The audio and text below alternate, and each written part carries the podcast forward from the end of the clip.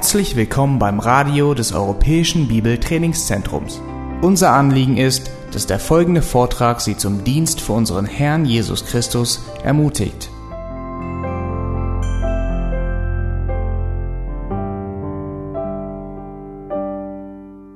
Hat jemand schon zu dir die Worte gesagt, mein guter Freund, und dann folgte dein Vorname? Matthias, Theo, ähm, wie auch immer du heißt heute Morgen. Ähm, es ist schon einige Jahre her. Ich hatte ähm, einen sehr guten Lehrer, der uns viel beigebracht hat im Wort Gottes. Ein Lehrer, auf den ich sehr aufgeschaut habe und äh, von dem ich viel gelernt hatte. Und eines Tages, äh, Monate später, erreicht mich eine E-Mail von ihm und er schrieb darin, mein Freund Matthias, my friend Matthias. Und ich dachte, oh wow, er nennt mich sein Freund. Was für eine Ehre. Ähm, was für eine Ehre, sein Freund genannt zu werden. Nun, vielleicht erinnerst du dich an die letzte Begebenheit, wo du an eine Person denkst, auf die, auf die du aufgesehen hast, ein Vorbild. Ähm, jemand, der, der nicht gerade ein, ein Alltagskumpel zu dir ist und er beschreibt dich als deinen Freund. Eine große Ehre, was für ein Vorrecht, was für ein Privileg. Nun, heute Morgen wollen wir uns etwas Ähnliches ansehen. Wir werden uns ansehen, dass ein Mann Freund Gottes genannt wird. Und zwar ist es Abraham, unser Vorbild des Glaubens. Und er wird, äh, Jesaja 41 ist die erste Stelle, Jesaja 41, Vers 8, wo Gott ist das erste Mal, wo Gott Abraham seinen Freund bezeichnet.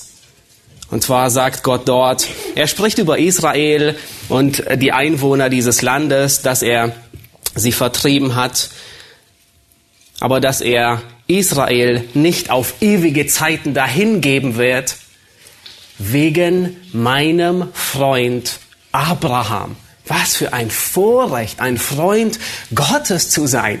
Das ist eine hohe Liga, in der wir mitspielen. Nun, vielleicht denkst du, ja, das war Abraham, aber äh, wer bin ich? Äh, der ein No-Name, den, den niemand kennt. Wer wird mich zu meinem Freund machen?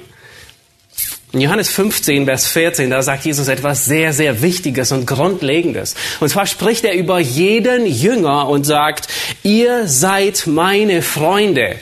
Was ist die, was ist die Bedingung? Wer, wer ist ein Freund Gottes? Wer ist ein Freund Jesu? Und er sagt dort, ihr seid meine Freunde, wenn ihr tut, was ich euch sage.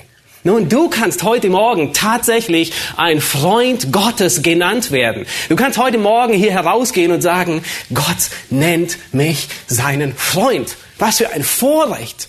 Freund Gottes zu sein. Nun, wir sind in unserer Serie im Leben Abrahams und wir haben gesehen, dass Abraham unser großes Vorbild und Beispiel des Glaubens ist.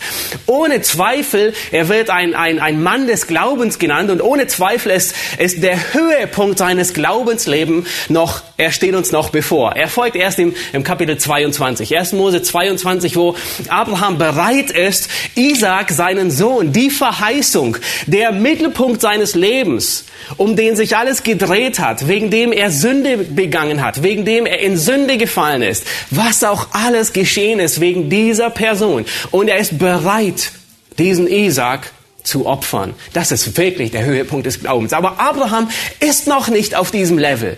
Gott bereitet ihn vor, dass er eines Tages dieser Mann des Glaubens ist. Und das tut Gott mit dir und mit mir. Wir sind noch nicht, wir sind noch nicht vollendet in unserer Heiligung. Das wissen wir daher, weil Gott uns noch hier lässt. Ansonsten wären wir schon bei ihm.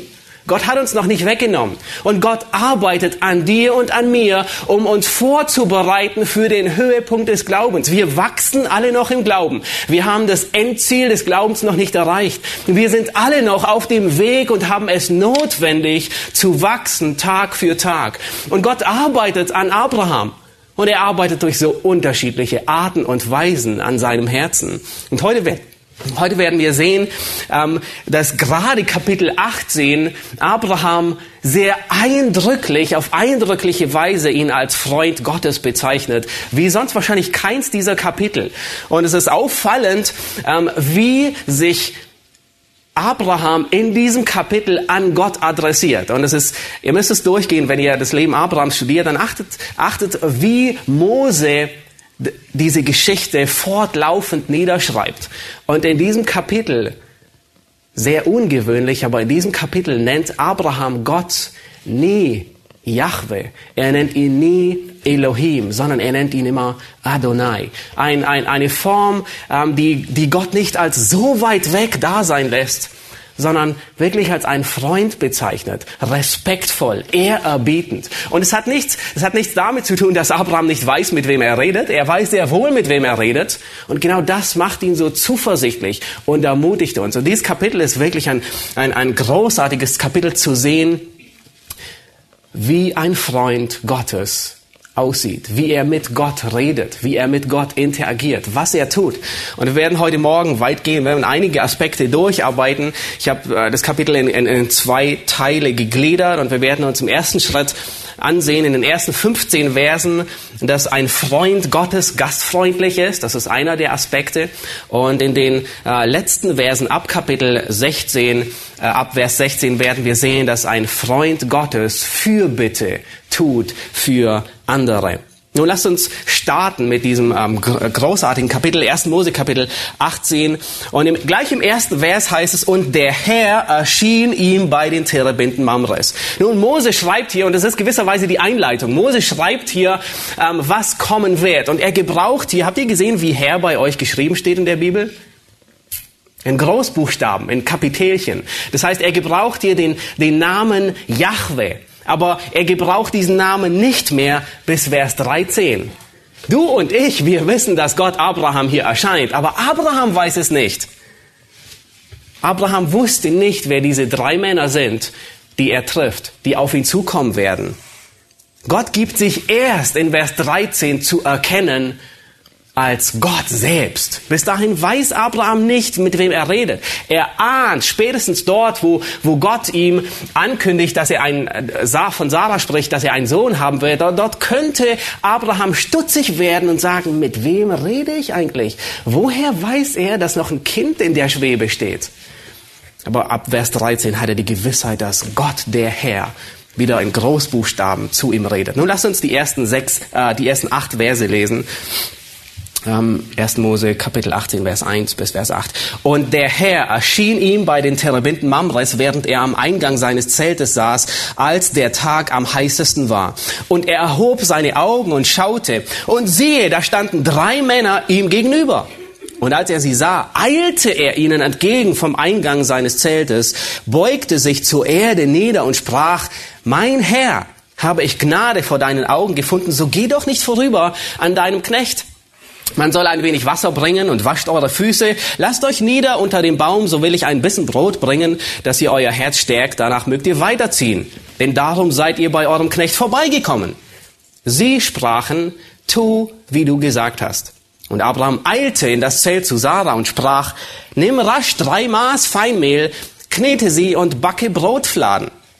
Abraham aber lief zu den Rindern und holte ein zartes, gutes Kalb und gab es dem Knecht, der eilte und bereitete es zu. Und er trug Butter und Milch auf und von dem Kalb, das er zubereitet hatte, und setzte es ihnen vor. Und er stand bei ihnen unter dem Baum und sie aßen. Nun, diesmal kommt Gott zu Besuch Gott ist zu Besuch im Haus oder im Zelt Abrahams. Gott erscheint Abraham diesmal nicht in einem Traum, auch nicht in einer Vision, sondern Gott kommt diesmal persönlich vorbei in einer Gestalt. Als Mann kommt er vorbei. Und das Erstaunliche ist, Gott ist sogar mit Abraham. Später im Verlauf stellen wir fest, ähm, dass, äh, dass noch zwei weitere Männer da sind. Also Vers 2 nennt es schlichtweg drei Männer. Aus Vers 13 wissen wir, dass einer von diesen drei Männern ist wahrscheinlich auch der, an den, ähm, an den sich Abraham meistens adressiert, wenn er im Singular spricht, ähm, dass dieser eine der Herr ist, Gott selbst. Und später lesen wir in Vers 16, dass die anderen zwei aufbrechen nach Sodom und dann werden sie auch identifiziert in Kapitel 19, im nächsten Kapitel, wo sie gerade nach Sodom hineinkommen und da heißt es Vers 1, und die zwei Engel kamen am Abend nach Sodom. Also sie gehen weg von Abraham und kommen am Abend in der Stadt Sodom an. Es muss sicherlich der gleiche Tag gewesen sein, denn bei Abraham sind sie früh am Nachmittag. Das heißt, als die Sonne, als der Tag am heißesten war. Also früh Nachmittag sind sie bei Abraham. Ähm, sie warten dort, bis er das, das, das Essen zubereitet. Dann haben sie ein verspätetes Mittagessen, könnten wir sagen. Und dann machen sie sich auf den Weg Richtung Sodom. Und am Abend kommen sie in Sodom an und treffen dort auf Lot. Nun, Abraham, wie schon erwähnt, er wusste nicht, dass hier Gott selbst ihm gegenübersteht. Und er geht aus, das sind drei Männer, die auf der Durchreise sind.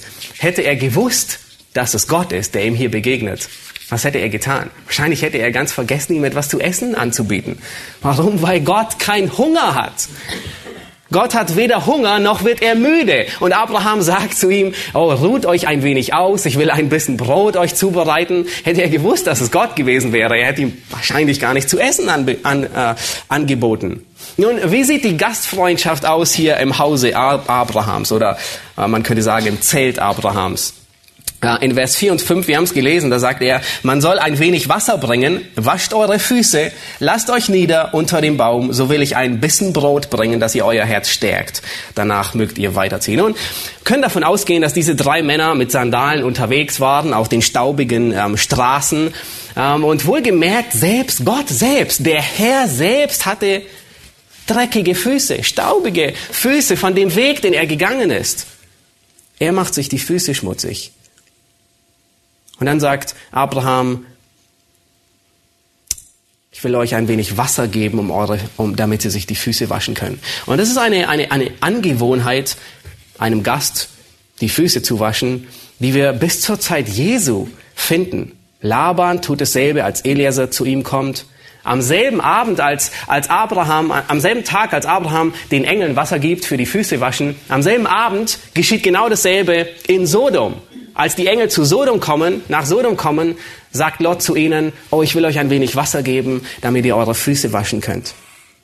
Als die Brüder Josefs nach Ägypten hinabkommen, gibt man ihnen genau dasselbe. Ein wenig Wasser, um die Füße zu waschen und man füttert die Esel. Bis zur Zeit Jesu ist es eine, eine, eine Gepflogenheit, Gäste willkommen zu heißen, indem man ihnen die Füße wäscht. Nun, ähm, wer hat es mit seinen letzten Gästen gemacht? Keiner von uns, ja. Wir leben ein bisschen in einer anderen Kultur. Ähm, warum tun wir das nicht mehr? Nun, A, weil jeder von uns geschlossene Schuhe hat. Ähm, wir haben Schuhe, wenn es regnet, äh, geschlossene Schuhe. Das heißt, der, der Dreck der Straße bleibt uns nicht an den Füßen kleben. Und wir haben geteerte Asphaltstraßen oder Pflastersteine oder was auch immer, so dass wir nicht im Matsch durcheinander gehen. Es sei denn, man baut gerade neu und hat noch nicht gepflastert, dann weiß man sehr gut, was es heißt, dreckige Schuhe zu bekommen. Und in der Situation waren sie. Sie waren dreckig und es war erfrischend und es war wohltuend, wenn, wenn man zu Gast kam ins Haus und der Gastgeber hat einem einfach nur die Füße gewaschen. Besonders wenn man gleich sich zu Tisch begeben hat. Und dann sagt Abraham, dass sie ein wenig ausruhen sollen. Lasst euch nieder unter dem Baum. Wir wissen nicht, ob er dort eine Hängematte hatte oder einige Polster dort hatte, aber er lässt sie ausruhen von der Reise. Und dann sagt er, und dann ähm, so, so will ich einen Bissen Brot bringen. Nun, er hat ein bisschen untertrieben. Man könnte sagen, er hat sehr, sehr stark untertrieben. Ähm, aber der, der Punkt ist, wenn wir uns sehen, wie Gastfreundschaft geübt wird hier, dann bedeutet Gastfreundschaft einfach nur, den anderen zu erfrischen, ihn zu stärken, nicht mehr und nicht weniger. Am selben Abend, als die Engel ähm, zu Lot nach Sodom kommen, bedeutet es, dass Lot ihnen einen Schlafplatz anbietet. Er gab ihnen das, was sie brauchten, weil sie gerade nicht zu Hause waren. Und wisst ihr, Mose legt offensichtlich großen Wert darauf. Habt ihr beobachtet, dass in diesem Abschnitt, den wir gerade gelesen haben, mehr über Brotbacken, mehr über Rinderschlachten, mehr über Essen, Butter und Mehl steht, wie über die Geburt Isaaks? Mose legt einen Wert darauf, auf den Abschnitt. Deswegen schreibt er ihn so, wie er ihn geschrieben hat. Lass uns weiterlesen, Vers 6. Und da heißt es, und Abraham eilte in das Zelt zu Sarah und sprach, nimm rasch drei Maß Feinmehl, knete sie und backe Brotfladen. Nun, man nennt dieses Brot auch Aschekuchen, weil es wurde auf heißem Stein und auf Asche gebacken und es dauerte nicht so lange wie unser Brot, das wir in der Regel backen, weil unser Brot ist gesäuert ähm, und es braucht eine Weile, bis es geht und, und gebacken wird, aber erschreckend ist die Menge, die hier ähm, gebacken wird. Sarah sollte 20 Kilo, festhalten, 20 Kilo Mehl kneten und Brot backen. Für drei Männer. Nun, Vers 7, Abraham aber lief zu den Rindern und holte ein zartes und gutes Kalb und gab es dem Knecht. Nun, ich möchte, ich habe zwei wichtige Beobachtungen. Die eine für die Männer, die andere für die Frauen. Ähm, in, diesem, in diesem Aspekt, ähm, was, uns, was uns dieser Text über Gastfreundschaft beibringt. Eine wichtige Beobachtung für die Frauen, da kommen Gäste und man hat nichts vorbereitet, was man ihnen auf den Tisch legen kann. Ein Horror, ein Desaster. Und das ist noch nicht mal das Schlimmste, sondern es kommt Gott selbst zu Gast. Unangemeldet. Gott selbst kommt zum Mittagessen und man hat noch nichts vorbereitet. Wenn Sarah das gewusst hätte. Aber es war gut, dass sie es nicht wusste. Und es war auch kein Drama, dass sie Gott warten lässt und die Engel warten lässt, bis das Essen zubereitet war. Es war kein Drama, die Gäste einfach warten zu lassen, ausruhen zu lassen, bis das Essen fertig ist. Nun, wie lange hätte es gedauert? Selbst die beste Hausfrau braucht eine Zeit, bis sie 20 Kilo Brot fertig gebacken hat. Also ein, zwei Stunden sicherlich. Nun, erst recht braucht man Zeit, bis man ein ganzes Rind geschlachtet hat. Ähm, also gut, dass ich nicht da war, weil ähm, ich hatte keinen Diener, ich hätte keinen Diener, der weiß, wie man Rind schlachtet und ich selbst weiß es auch nicht, aber äh, es gibt heute Supermärkte. Und Gott hat sich nicht beschwert, dass er warten musste, bis das Essen fertig war. Sarah, eine gottesfürchtige Hausfrau, und Petrus, er gebraucht sie einige Male als Beispiel. Sie praktiziert genau das, was Petrus in 1. Petrus 4, Vers 9 sagt, wo er sagt, seid gegeneinander gastfreundlich, ohne Murren. Sie murrt nicht und sie beschwert sich nicht, als Abraham Gäste mit nach Hause bringt. Und sie beschwert sich auch nicht, weil es gerade extrem unpassend ist, weil ich habe nichts vorbereitet, kein Essen ist da. Nun kommen wir zu den Männern. Und ich möchte, dass ihr etwas beobachtet in diesem Text. Wir wissen, wenn der Schreiber gewisse Worte wiederholt, dann ist es immer gut, dass wir darauf achten. Und habt ihr gesehen, welche, welches Wort hier der Schreiber immer mit Abraham in, in, in Bezug bringt? Dreimal mit ihm. Abraham eilte den Männern entgegen. Da kommen drei Männer und Abraham eilt ihnen entgegen. Dann eilt wiederum Abraham in das Zelt zu Sarah. Und dann eilt, er beeilt oder er rennt, eilt er zu den Rindern, um eins zu holen. Und dann sehen wir, dass auch der Knecht eilt und Sarah eilt. Sie backt rasch den Kuchen. Nun schlussendlich, wenn ihr richtig gründlich beobachtet, deckt Abraham den Tisch. Überraschend. Er ist es, der Butter und Milch aufträgt. Und dann essen die drei Männer. Und wisst ihr, was Abraham tut? Er steht bei ihnen. Aber nicht einfach nur, er steht bei ihnen, sondern was bedeutet er, er steht da? Er steht bei ihnen, um sie zu bedienen. Er ist in einer gewissen Art und Weise der Kellner. Sie essen, er sieht ihnen zu und er steht da, um, um ihnen zu dienen. Nun die Preisfrage an die Männer. Wer übt Gastfreundschaft aus in diesem Abschnitt? Abraham oder Sarah? Es war Abraham. Gastfreundschaft hängt nicht an der Frau, sondern an dem Mann. Und was mich so überrascht hat, es war keine Schwäche von Abraham, zu dienen, den Tisch zu decken, der Kellner bei Tisch zu sein, sondern Abraham ist unser Vorbild des Glaubens. Lernen wir daraus, Männer, dass es keine Schwäche ist, Geschirr aufzuräumen, die Spülmaschine, den Tisch zu decken, in der Gastfreundschaft helfen zu sein. Ich bin mir fast sicher, als der Schreiber des Hebräerbriefes folgenden Vers niederschrieb, dachte er sehr wahrscheinlich an Abraham und an Lot. In Hebräer 13, Vers 2, da, schreibt der Schrei da, da sagt der Schreiber und ermahnt seine Zuhörer und sagt, vernachlässigt nicht die Gastfreundschaft, und dann gibt er einen Grund, denn durch sie haben etliche ohne ihr Wissen Engel beherbergt. Und ich bin mir sicher, als der Schreiber dies niederschrieb, war, war Abraham und Lot in seinem Gedächtnis. Er, er dachte an sie. Bei Abraham war es sogar nicht nur Engel, sondern es war Gott selbst, der da war und dem er Gastfreundschaft anbot. Nun, wir finden auch ein Negativbeispiel für Gastfreundschaft in Lukas 7. Da wird Gastfreundschaft beschrieben, die aber nicht nachahmenswürdig ist. Und zwar, hier lädt ein Pharisäer Jesus zu sich zum, wahrscheinlich zum Abendessen ein.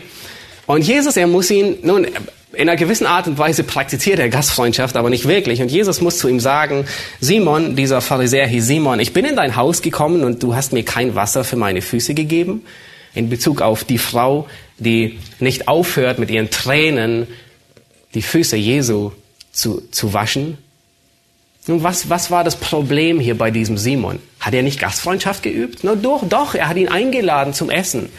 Aber das Problem lag, dass hier der Fokus der Gastfreundschaft nicht darauf war, dem Gast zu dienen, sondern der Fokus von Simon lag darauf, den Gastgeber zu verherrlichen, sich selbst zu verherrlichen. Wenn ihr Gastfreundschaft übt, dann haltet es stets im Hinterkopf. Willst du den anderen dienen oder stellst du dich selbst in den Mittelpunkt? Weil es geht beides. Abraham, nun, man könnte sagen, Abraham, er kochte hier ein Fünf-Gänge-Menü. Ähm, aber er kochte das Fünf-Gänge-Menü, um seinen Gästen zu dienen. Und er steht da, um sie zu bedienen. Aber genauso gut kannst du ein Fünf-Gänge-Menü kochen, um dich selbst als Gastgeber in den Mittelpunkt zu stellen. Wie würdest du dich vorbereiten, wenn der Schöpfer des Universums zu Mittag bei dir einkehrt? Hast du dir schon mal gewünscht, darüber nachgedacht und wir wissen, es ist unmöglich, aber nein, ist es nicht. Er, er wird sich nicht beschweren über die kleine Wohnung, die du hast, auch nicht, wenn du, äh, wenn er ein paar Stufen zu dir hochsteigen muss in die Etage und du denkst, es ist unrealistisch oder an Haaren herbeigezogen. Nein, es ist nicht. Du kannst Gastfreundschaft am lebendigen Gott üben, heute, noch vor Weihnachten. Es hat nichts mit dem Kind zu tun. Matthäus 25, Vers 37 bis 40, das sind so wichtige Worte.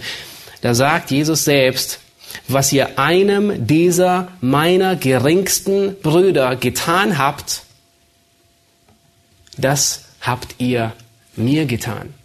Das heißt, du kannst Gott selbst, den Schöpfer, bei dir zu Gast haben. Nur nicht wie Abraham in einer physischen Person, aber wenn du deinen Nächsten, deinen Bruder, ihm Gastfreundschaft übst, dann bedeutet es genau dasselbe, wie wenn Christus selbst bei dir zu Gast wäre.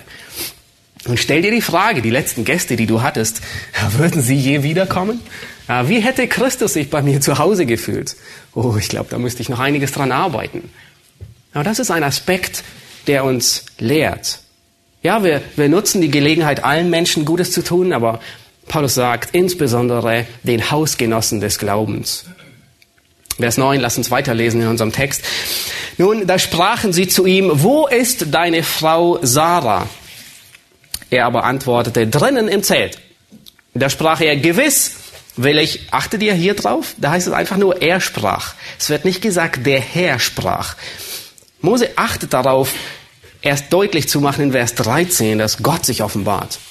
Da sprach er, gewiss will ich um diese Zeit im künftigen Jahr wieder zu dir kommen und siehe, deine Frau Sarah soll einen Sohn haben. Sarah aber horchte am Eingang des Zeltes, der hinter ihm war. Und Abraham und Sarah waren alt und recht betagt, so dass es Sarah nicht mehr nach der Weise der Frauen ging. Darum lachte sie in ihrem Herzen und sprach, nachdem ich verblüht bin, soll mir noch Wonne zuteil werden. Dazu ist mein Herr ein alter Mann. Da sprach der Herr zu Abraham, Warum lacht Sarah und spricht, sollte ich wirklich noch gebären, so alt ich bin? Sollte dem Herrn etwas zu wunderbar sein? Zur bestimmten Zeit will ich wieder zu dir kommen, im nächsten Jahr, und Sarah wird einen Sohn haben. Da leugnete Sarah und sprach, ich habe nicht gelacht, denn sie fürchtete sich. Er aber sprach, doch, du hast gelacht. Nun, es liegt in der menschlichen Natur, neugierig zu sein. Und was tut Sarah? Ähm, da unterhalten sich die Männer beim, beim, beim, beim Tisch und sie lauscht hinter der Tür, was sie wohl miteinander reden.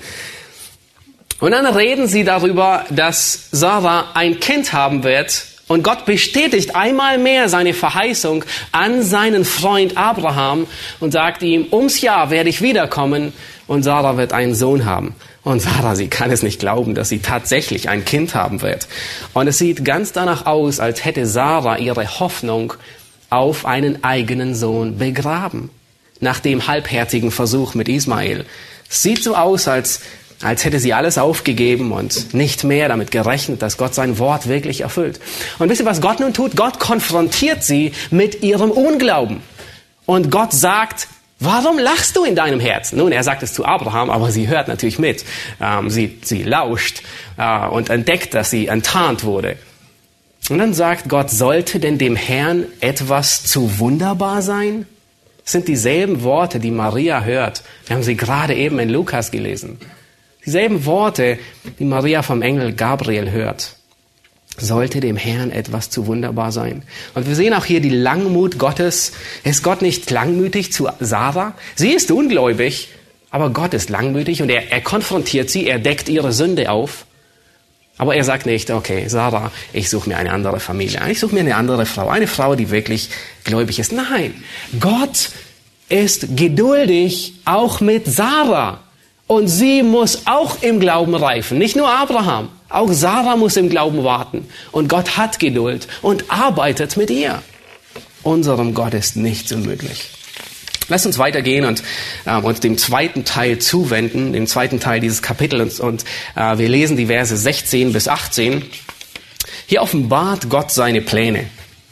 Da brachen die Männer auf und wandten sich nach Sodom und Abraham ging mit ihnen, um sie zu begleiten. Vers 17. Da sprach der Herr, sollte ich Abraham verbergen, was ich tun will? Abraham soll doch ganz, soll doch gewiss zu einem großen und starken Volk werden und alle Völker der Erde sollen in ihm gesegnet werden. Sollte ich Abraham verbergen, was ich tun will? Hier sehen wir wiederum, warum Gott Abraham seinen Freund nennt. Er weiht ihn ein in seine Pläne. Wie gute Freunde, die keine Geheimnisse voreinander haben. Freunde sind die Beziehung, die abgesehen vom Ehepartner die engste Beziehung sind. Ähnliche Worte sagt Jesus zu seinen Jüngern in Johannes 15, Vers 15, der nächste Vers, den ich am Anfang gelesen hatte. Ich hatte am Anfang gelesen, ihr seid meine Freunde, wenn ihr tut, was ich euch sage. Und nun sagt Jesus, nun geht er fort, Vers 15 und sagt, ich nenne euch nicht mehr Knechte, denn der Knecht weiß nicht, was sein Herr tut.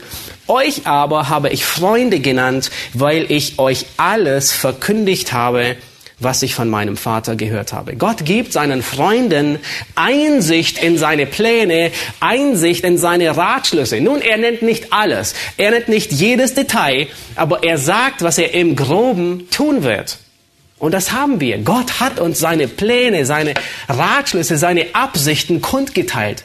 Und wenn du sein Freund bist, dann glaubst du seinen Plänen. Dann weißt du, was Gott tut. Vers 19. Denn ich habe ihn ersehen, dass er seinen Kindern und seinem Haus nach ihm gebiete, den Weg des Herrn zu bewahren, indem sie Gerechtigkeit und Recht üben, damit der Herr auf Abraham kommen lasse, was er ihm verheißen hat. Nun, es sind so großartige Verse, über die es sich fast lohnen würde, noch mehr nachzudenken. Abraham soll hier seine Nachkommen anweisen, den Weg des Herrn zu bewahren. In gewisser Weise ist Abraham hier das Vorbild für alle gläubigen Eltern, die ihre Kinder in der Furcht Gottes erziehen. Sie erziehen ihre Kinder, dass sie Gott gehorsam sind. Nun, man, wir können Kinder nicht erretten. Es gibt kein Medikament, es gibt keine Strafe, es gibt kein Werkzeug, was ein sündhaftes, rebellisches, steinernes Herz verändern kann. Es kann einzig und allein die Wiedergeburt des Heiligen Geistes tun. Und das, darauf haben Fleisch und Blut keinen Einfluss. Niemand von uns kann eine Wiedergeburt herbeiführen, beeinflussen, manipulieren. Aber wir können dennoch und haben die Verantwortung, kind, die, die Verantwortung, Kinder zu erziehen in der Furcht Gottes, dass sie Gottes Wort gehorsam sind, dass sie das tun, was recht ist in den Augen Gottes. Nun kündigt Vers 20, nun, nun kündigt Gott sein Gericht an. Ähm, lasst uns die Verse 20 lesen. Das Gericht Sodoms, es sollte eine große Warnung sein ähm, für das letzte Gericht Gottes.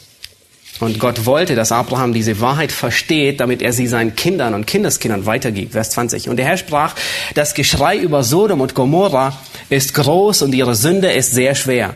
Darum will ich hinabsteigen und sehen, ob sie es wirklich ganz nach dem Geschrei über sie getrieben haben, das vor mich gekommen ist, oder ob nicht. Ich will es wissen. Die Gottlosigkeit der Menschen von Sodom und Gomorra war eine, man könnte sagen, eine zum Himmel schreiende Gottlosigkeit. Nun wusste Gott nicht, was da vor sich geht. Warum sagt er, ich will hingehen und mich selbst überzeugen, ob dem so ist? Nun, wir wissen, Gott ist allwissend, er ist allgegenwärtig und er wusste, was in Sodom vor sich geht, aber er gebraucht hier eine menschliche Ausdrucksweise, um deutlich zu machen, dass er sich überzeugen will, ob dem wirklich so ist, ob sie wirklich so gottlos sind, ehe er sein Gericht ausschüttet. Und es zeigt, wie gerecht Gott ist. Er verurteilt nicht aufgrund irgendwelcher Gerüchte, sondern er ist vollständig überzeugt von der Sündhaftigkeit eines Menschen, bevor er ihn richtet. Und das beschreibt er hier mit diesen, mit diesen menschlichen Ausdrucksweise. Ich will hingehen und sehen, ob es so ist. Und das folgende Kapitel überzeugt Gott innerhalb von wahrscheinlich zwölf Stunden, dass dem tatsächlich so war. Die Engel, die kommen noch am selben Abend nach Sodom in die Stadt und wahrscheinlich sind sie keine zwölf Stunden in dieser Stadt und sind vollkommen überzeugt, dass diese Stadt gottlos ist und dass Gott sie richten wird. Und es betrifft nicht nur sexuelle Sünden. Wir wissen es aus dem folgenden Kapitel, das wir uns das nächste Mal, ja, wenn wir in 1. Mose weitermachen, ansehen werden. Natürlich, es war eine, eine Stadt, deren sexuelle Sündhaftigkeit und Perversität zum Himmel schrie. Aber das Wort hier, das, äh, Gott sagt, das Geschrei über Sodom und Gomorra ist groß. Und das Geschrei beschreibt dann, dieses Wort Geschrei bezeichnet an anderen Stellen Unterdrückung, Brutalität. Das heißt, es war eine, eine Gesellschaft, die komplett gottlos war, in jeder Hinsicht. Abraham erkannte diese Stadt zu gut.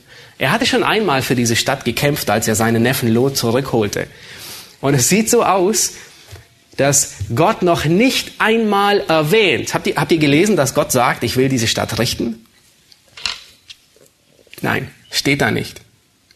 Aber es sieht so aus, dass Abraham Gott gut kennt. Und Abraham weiß, wenn Gott sich diese Stadt ansehen wird, dann wird er sie richten. Sieht so aus, als würde Gott nicht explizit erwähnen, dass er die Stadt zerstört, aber Abraham, er ahnt bereits, was geschieht, wenn Gott diese Stadt besucht. Und dann sagt er in Vers 22 und 23, und die Männer wandten ihr Angesicht von dort und gingen nach Sodom. Aber Abraham blieb noch stehen vor dem Herrn. Der Herr blieb zurück von dieser, diese Gruppe trennt sich, die zwei Männer gehen weiter, der Herr, der bleibt stehen. Und Abraham, er, er gesellt sich zu seinem Freund und er spricht, Vers 23, und Abraham trat näher und sprach, willst du auch den Gerechten mit dem Gottlosen wegraffen? Das ist eine Frage, mit der nun der Dialog beginnt. Ein sehr spannender und interessanter Dialog. Und beachtet den Unterschied, den Abraham hier macht. Er sagt nicht, Abraham sagt nicht, oh, willst du den, den Guten und den Schlechten wegraffen? Willst du den moralisch Besseren und den moralisch Schlechteren alle beide wegraffen? Welche Kategorie macht Abraham? Habt ihr gesehen? Er sagt, willst du den Gerechten mit dem Gottlosen wegraffen? Er macht einen großen Unterschied zwischen zwei Menschen. Und das sind die einzigen Schubladen, die die Bibel kennt. Die Bibel teilt jeden Menschen in zwei Schubladen ein, in Gerechte und Gottlose. Und weißt du was? Die Überraschung des Tages. Du gehörst auch zu einer dieser Schubladen. Es gibt keine dritte Schublade. Es gibt keine neutralen. Wenn du eines Tages vor Gott stehst, dann stehst du vor ihm als Gerechter oder du stehst vor ihm als Gottloser. Nun, was bedeutet es, gerecht oder schuldig zu sein? Angenommen, jemand wird hier in Deutschland angeklagt. Was macht ihn schuldig oder unschuldig? Was macht ihn gerecht oder ungerecht? In, in welchem Bezug steht er? Er wird immer in Bezug auf das deutsche Recht beurteilt, richtig? Er wird nicht nach dem polnischen, nicht nach dem russischen, nicht nach dem amerikanischen Recht beurteilt, sondern hier in Deutschland steht er vor dem deutschen Recht und wird als schuldig oder unschuldig angesehen. Nun, wenn Gott Gericht übt, was meinst du, welches Recht wird er zu Rate ziehen, wenn du vor ihm stehst zum Gericht? Das deutsche Recht? Nein. Das amerikanische? Nein. Auch nicht das russische. Gott wird sein Recht zücken. Und dann musst du vor diesem Recht schuldig oder unschuldig sein. Entweder du bist gerecht nach dem Recht Gottes oder du bist schuldig in seinen Augen. Nun, was ist diese Kategorie schuldig, diese Gottlose? Es sind Ungläubige. Es sind manchmal tolle, großartige Menschen. Sie können gute Ehepartner, freundliche Nachbarn und fürsorgliche Eltern sein. Aber es sind Menschen, die widerstehen dem Ruf Gottes, sich vor Gott zu beugen. Sie wollen sich nicht Gott unterordnen. Und wenn du heute hier bist und du hast nicht Buße getan und du glaubst nicht an Christus, dann bist du ein Gottloser. Gleichgültig, wie freundlich du bist. Gleichgültig, wie liebevoll du zu deinem Ehepartner bist. Gleichgültig, ob du nach dem Gottesdienst etwas in den Spendenkasten hineintust oder nicht und dir hoffst, es würde dich vor Gott annehmbar machen. Dich wird dasselbe Urteil treffen, das alle Menschen in Sodom und Gomorra getroffen hat, nur noch viel schlimmer und viel länger. Ewig. Was im kommenden Kapitel in Sodom und Gomorra geschieht, ist in einer gewissen Art und Weise ein Präzedenzfall. Etwas, was Gott einmalig darstellt, um zu zeigen, so handle ich. Das ist die Art und Weise, wie ich umgehe. Und Gott zeigt, dass er wirklich ein gerechter Richter ist. Warum? Er lässt Sünde nicht ungestraft. Nun, wenn du an dich denkst, dann wirst du mir zustimmen, dass du vor Gott schuldig bist. Jeder von uns ist vor Gott schuldig. Wir können seinem, seinem Recht nicht schuldlos sein. Wir haben so viel Sünde auf uns geladen, so viel Gedanken, so viel Handlungen. Nun, wie kommt man in diese zweite Kategorie hinein der Gerechten? Abraham, er spricht von den Gottlosen und den Gerechten, aber was macht einen Gerechten zu einem Gerechten? Ist es seine guten Werke? Nein. Die in Sodom hatten auch sicherlich ein paar gute Werke. Sicherlich haben sie ihren Kindern morgens Frühstück gegeben, aber das hat sie nicht gut gemacht. Du kommst in diese zweite Kategorie auf dieselbe Art und Weise wie Abraham selbst, nämlich nur durch Glauben. Wenn du Buße tust über dein gottloses Leben, wenn du an Christus glaubst, dann wird Gott dich gerecht sprechen, dann wirst du vor Gottes Gesetz schuldlos sein, nicht weil du so gut bist, sondern weil jemand anders die Schuld für dich bezahlt hat. Dann musst du dich vor dem letzten Gericht Gottes, das dich erwarten wird, nicht mehr mit Knieschlottern ähm, daran denken. Du brauchst keine Angst mehr zu haben. Warum? Weil der Richter steht auf deiner Seite. Wer mag gegen dich sein, wenn der Richter für dich ist? Paulus erinnert uns in Römer 8 dazu, daran. Wer mag gegen uns sein, wenn er uns mit Christus alles geschenkt hat? Aber wenn du nicht gläubig bist, dann wird Gott dein Richter sein. Nun lasst uns weitergehen, den Versen 24. Und hier, hier beginnt die Fürbitte Abrahams und er, er, diese Fürbitte Abrahams, sie dreht sich nicht nur um Lot, falls ihr beobachtet habt. Er bittet hier nicht nur speziell für Lot. Sicherlich waren seine Gedanken bei Lot und seiner Familie. Aber Abrahams Sorge dreht sich um alle Gerechten, die in der Stadt sind. Um alle, die Gott lieben, aber an diesem gottlosen Ort wohnen. Leider, wie sich später herausstellen wird, ist außer Lot und seinen Töchtern niemand in der Stadt, der ein Gerechter war. Lasst uns die Verse 24 bis 33 lesen. Vers 24. Und wir lesen nun diesen Dialog ähm, zwischen, zwischen Abraham und Gott, ähm, die Fürbitte, die er einlegt. Vers 24. Vielleicht gibt es 50 Gerechte in der Stadt. Willst du die wegraffen und den Ort nicht verschonen, um der 50 Gerechten willen, die darin sind? Das sei ferne von dir, dass du eine solche Tatsache tust und den Gerechten tötest mit dem Gottlosen, dass der Gerechte sei wie der Gottlose. Das sei ferne von dir. Sollte der Richter der ganzen Erde nicht gerecht richten? Der Herr aber sprach, wenn ich 50 Gerechte in Sodom finde, in der Stadt, so will ich um ihretwillen den ganzen Ort verschonen. Und Abraham antwortete und sprach, ach sieh, ich habe es gewagt, mit dem Herrn zu reden, obwohl ich nur Staub und Asche bin. Vielleicht gibt es fünf weniger als 50 Gerechte darin. Willst du denn die ganze Stadt verderben um der fünf willen? Er aber sprach, wenn ich darin 45 finde, so will ich sie nicht verderben. Und er fuhr weiter fort, mit ihm zu reden und sprach, vielleicht finden sich 40 darin. Er aber sprach, ich will ihnen nichts tun um der 40 willen. Und Abraham sprach, Möge es meinem Herrn nicht erzürnen, wenn ich noch weiter rede. Vielleicht finden sich 30 darin. Er aber sprach, wenn ich 30 darin finde, so will ich ihnen nichts tun. Und er sprach, ach sie, ich habe es gewagt, mit meinem Herrn zu reden. Vielleicht finden sich 20 darin. Er antwortete, ich will sie nicht verderben, um der 20 willen. Und er sprach, ach, zürne nicht, mein Herr, dass ich nur noch dieses Mal rede, vielleicht finden sich zehn darin. Er aber sprach, ich will sie nicht verderben, um der zehn willen. Und der Herr ging weg, als er mit Abraham ausgeredet hatte. Abraham aber kehrte wieder an seinen Ort zurück. Und man könnte diese Unterredung mehr mit einem Kuhhandel auf einem türkischen Bazar vergleichen, wie mit einem Gebet der Fürbitte.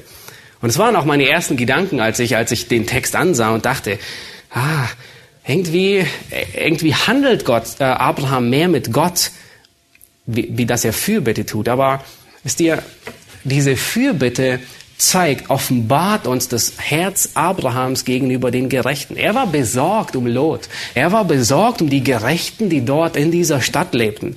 Und wisst ihr, was erstaunlich ist? Gott tadelt Abraham nicht für diese Unterredung. Vielmehr im Neuen Testament finden wir, dass Jesus genau dasselbe noch eindrücklicher lehrt. In Lukas 18 gebraucht Jesus ein noch dreisteres Gleichnis, um seine Jünger zu lehren, dass sie alle Zeit beten und Fürbitte tun sollen. Das Gleichnis von der Witwe und dem ungerechten Richter. Und ich möchte nur einige kurze Aspekte herausgreifen, die wir hier aus der Fürbitte Abrahams lernen. Wir können von Abraham lernen, zuversichtlich zu beten. Dass wir, wir können zuversichtlich sein, dass Gott das Gebet und die Fürbitte als ein Mittel gebraucht, um dessen er sich gebraucht, um zu wirken, durch das er wirkt. Wir können wohlwissend sein, dass Gott es liebt, wenn seine Kinder sich an ihn wenden im Gebet. Wir dürfen beten füreinander. Wir dürfen füreinander Fürbitte tun, ohne zu wissen, wie, die, wie der Ausgang der Sache ist. Abraham, er hatte eine gewisse Vorstellung, die ihm richtig erschien und er, und er, und er sah so ein und dachte, nun, das ist der richtige Ausgang und er bittet dafür. Aber selbst wenn Gottes Gebet nicht so erhört, wie wir uns es vorstellen, dass es richtig ist, bedeutet es nicht, dass es vergeblich war zu beten. Und es bedeutet auch nicht, dass es falsch war zu beten. Gott sorgt dafür, dass er verherrlicht wird, aber auf eine andere Art und Weise, wie Abraham sich das vorstellt. Für Abraham gab es nur die zwei Möglichkeiten. Entweder Gott verschont die Stadt oder Gott richtet, verderbt alle. Und Gott verherrlicht sich, aber er führt einen anderen Weg aus dieser Situation heraus können von Abraham lernen, beharrlich zu beten. Und wie oft tritt Abraham hier für Sodom und die Gerechten in Sodom ein? Habt ihr es gezählt? Sechsmal. Sechsmal tritt Abraham ein.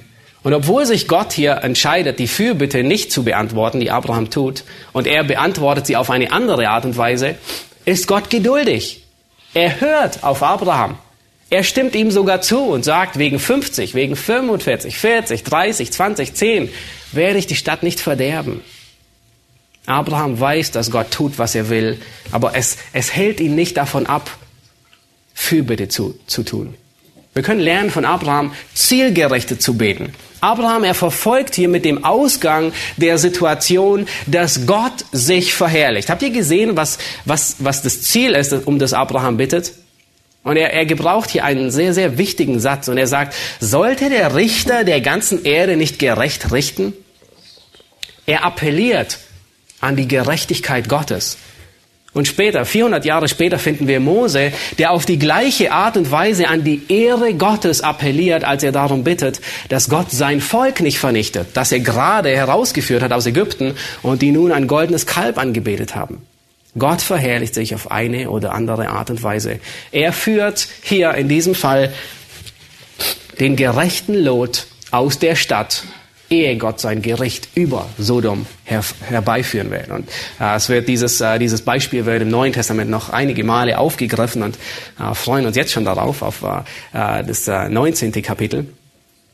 Aber hier in diesem Abschnitt lernen wir, Abraham, er tut Fürbitte für seinen Bruder. Hudson Taylor, ein, ein, ein äh, der bekannte China-Missionar, er hatte einige Prinzipien, nach denen er lebte. Und eins dieser Prinzipien war, ich zitiere das erst auf Englisch und dann auf Deutsch, das war, das Englische drückt es viel besser aus, wie ich es nur übersetzen kann. Er sagt, learning to move man through God by prayer alone.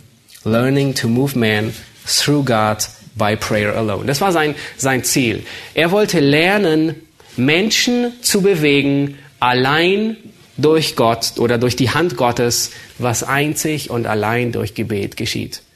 Wir müssen uns viel, viel häufiger in Erinnerung rufen, dass Gott Zutritt hat zu Bereichen, wo wir Menschen jeglichen Zutritt verloren haben, den wir nicht erreichen können. Aber Gott hat Zutritt zu diesen Bereichen und Gott kann Dinge ändern. Er kann, ähm, er kann ähm, äh, Menschen verändern.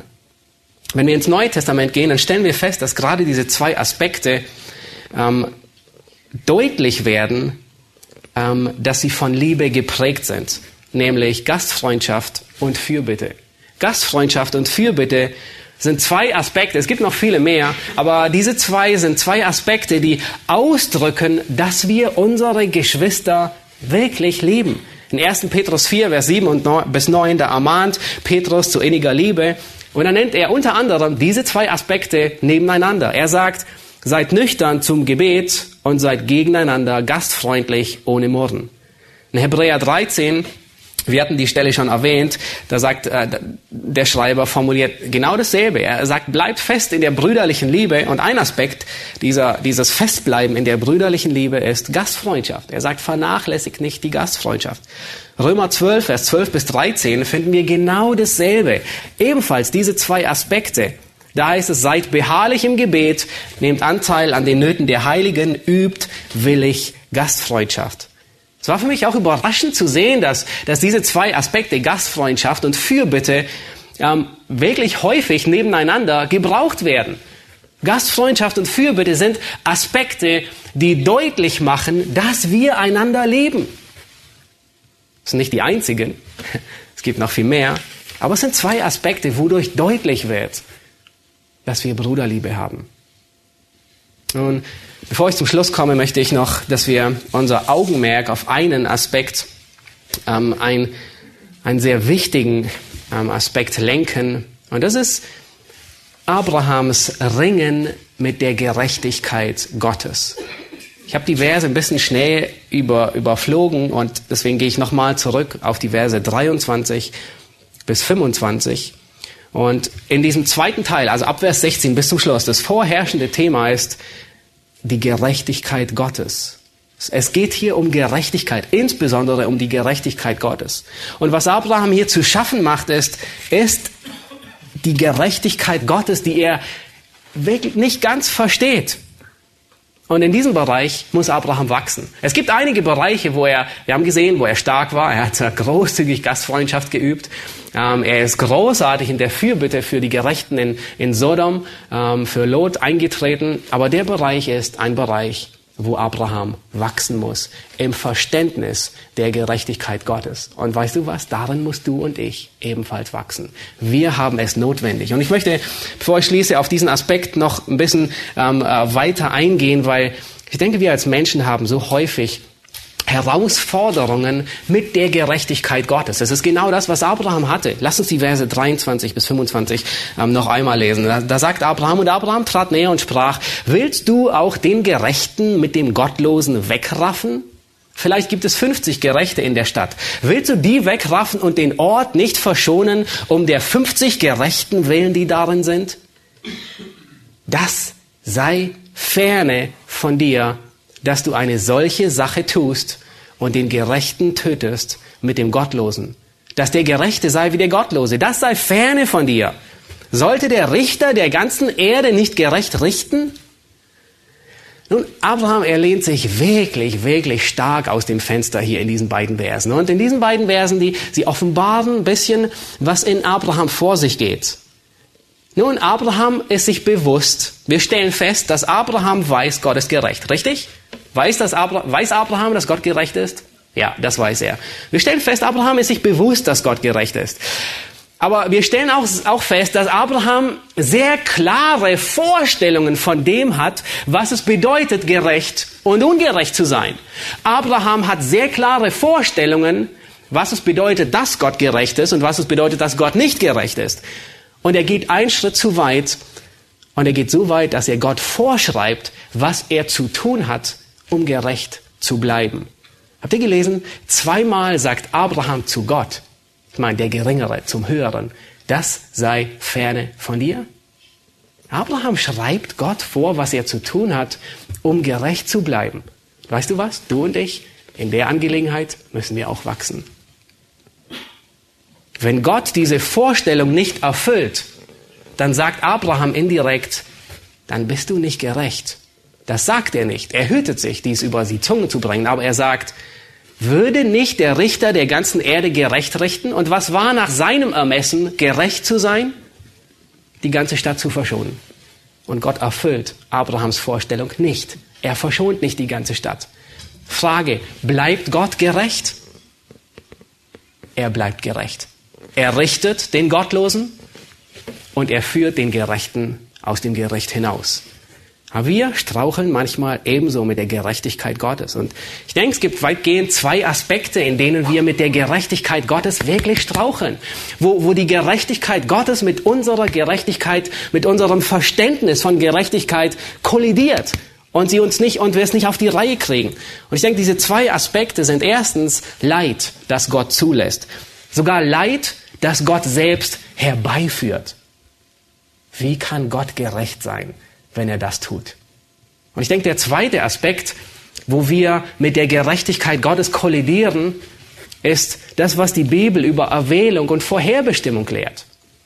Wir hatten erst vor zwei Wochen äh, Unterricht in der Theologie äh, in diesem, diesem heiß debattierten äh, äh, Thema. Und wisst ihr, was die erste, der erste Einwand, der erste Gedanke war? Gott, das kann nicht fair sein. Merkt ihr, wie unser Gerechtigkeitsempfinden mit dem Gerechtigkeitsempfinden Gottes kollidiert? Wie lösen wir das? Lass uns eine Frage stellen. Warum maßen sich Menschen an, Gott vorzuwerfen, dass er ungerecht ist? Warum maßen, nun wir niemals, richtig? Manchmal schon. Warum maßen sich, warum maßen wir uns an, Gott ins Angesicht zu sagen? Nein, das würden wir nie tun. Aber das nächste Mal, wenn du darüber nachdenkst, dass Gott ungerecht ist, dann geh vor Ort und stelle auf die Knie und sage Gott ins Angesicht, du bist ungerecht. Ich will warten, ob du das tust. Meistens tun wir es nicht, ja, wir haben zu viel Gottesfurcht. Aber mit anderen zu reden, darüber reden, oh Gott ist ungerecht. Oh ja, das tun wir öfters, nicht wahr? Warum maßen sich Menschen an, Gott vorzuwerfen, dass er ungerecht ist. Der Grund ist, weil sie eigene Vorstellungen haben von Recht und Unrecht. Und Gott entspricht nicht diesem Maßstab. Und aufgrund dessen ist Gott ungerecht. Nun, was ist falsch daran? Nicht wir bestimmen die Maßstäbe, sondern Gott bestimmt die Maßstäbe. Wir müssen unseren Maßstab nach Gott korrigieren. Und Gott gibt uns meist keine Erklärung, warum er tut, was er tut. Er gibt uns häufig keine logische, keine logische und für uns verständliche Erklärung, warum er tut, was er tut, weil wir es nicht verstehen können mit unserem kleinen Verstand. Die einzige Antwort ist, dass Gott alles Recht hat zu tun, weil er Gott ist. Er ist gerecht in allem, was er tut. Das wissen wir meistens. Aber weniger wissen wir, dass er alles Recht hat zu tun, was er will. Er muss sich vor niemandem, schon gar nicht vor uns, rechtfertigen. Und das ist für uns eine so bittere Pille. Und das ist eine Pille, die, die, die gegen den Stolz des Menschen gerichtet ist. Und sie reduziert den Stolz des Menschen. Und das passt uns nicht. Wenn Gott alles Recht hat, zu tun, was er will, dann ist er auch gerecht in allem, was er tut. Richtig? In, in beiden Worten, habt ihr gesehen, in beiden Worten in unserer deutschen Sprache steckt das Wort Recht. Wenn Gott Recht hat, alles zu tun, dann ist er gerecht in allem, was er tut. Und ich möchte euch bitten, Römer 9, Vers 20 bis 21 aufzuschlagen. Und das ist die biblische Antwort, die Gottes Wort uns gibt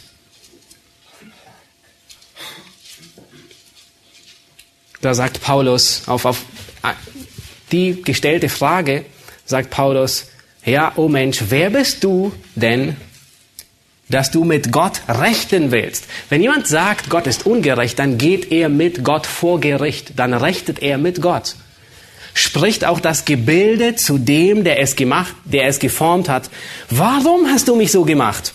Oder hat nicht der Töpfer Macht über den Ton aus derselben Masse, das eine Gefäß zur Ehre, das andere zur Unehre zu machen?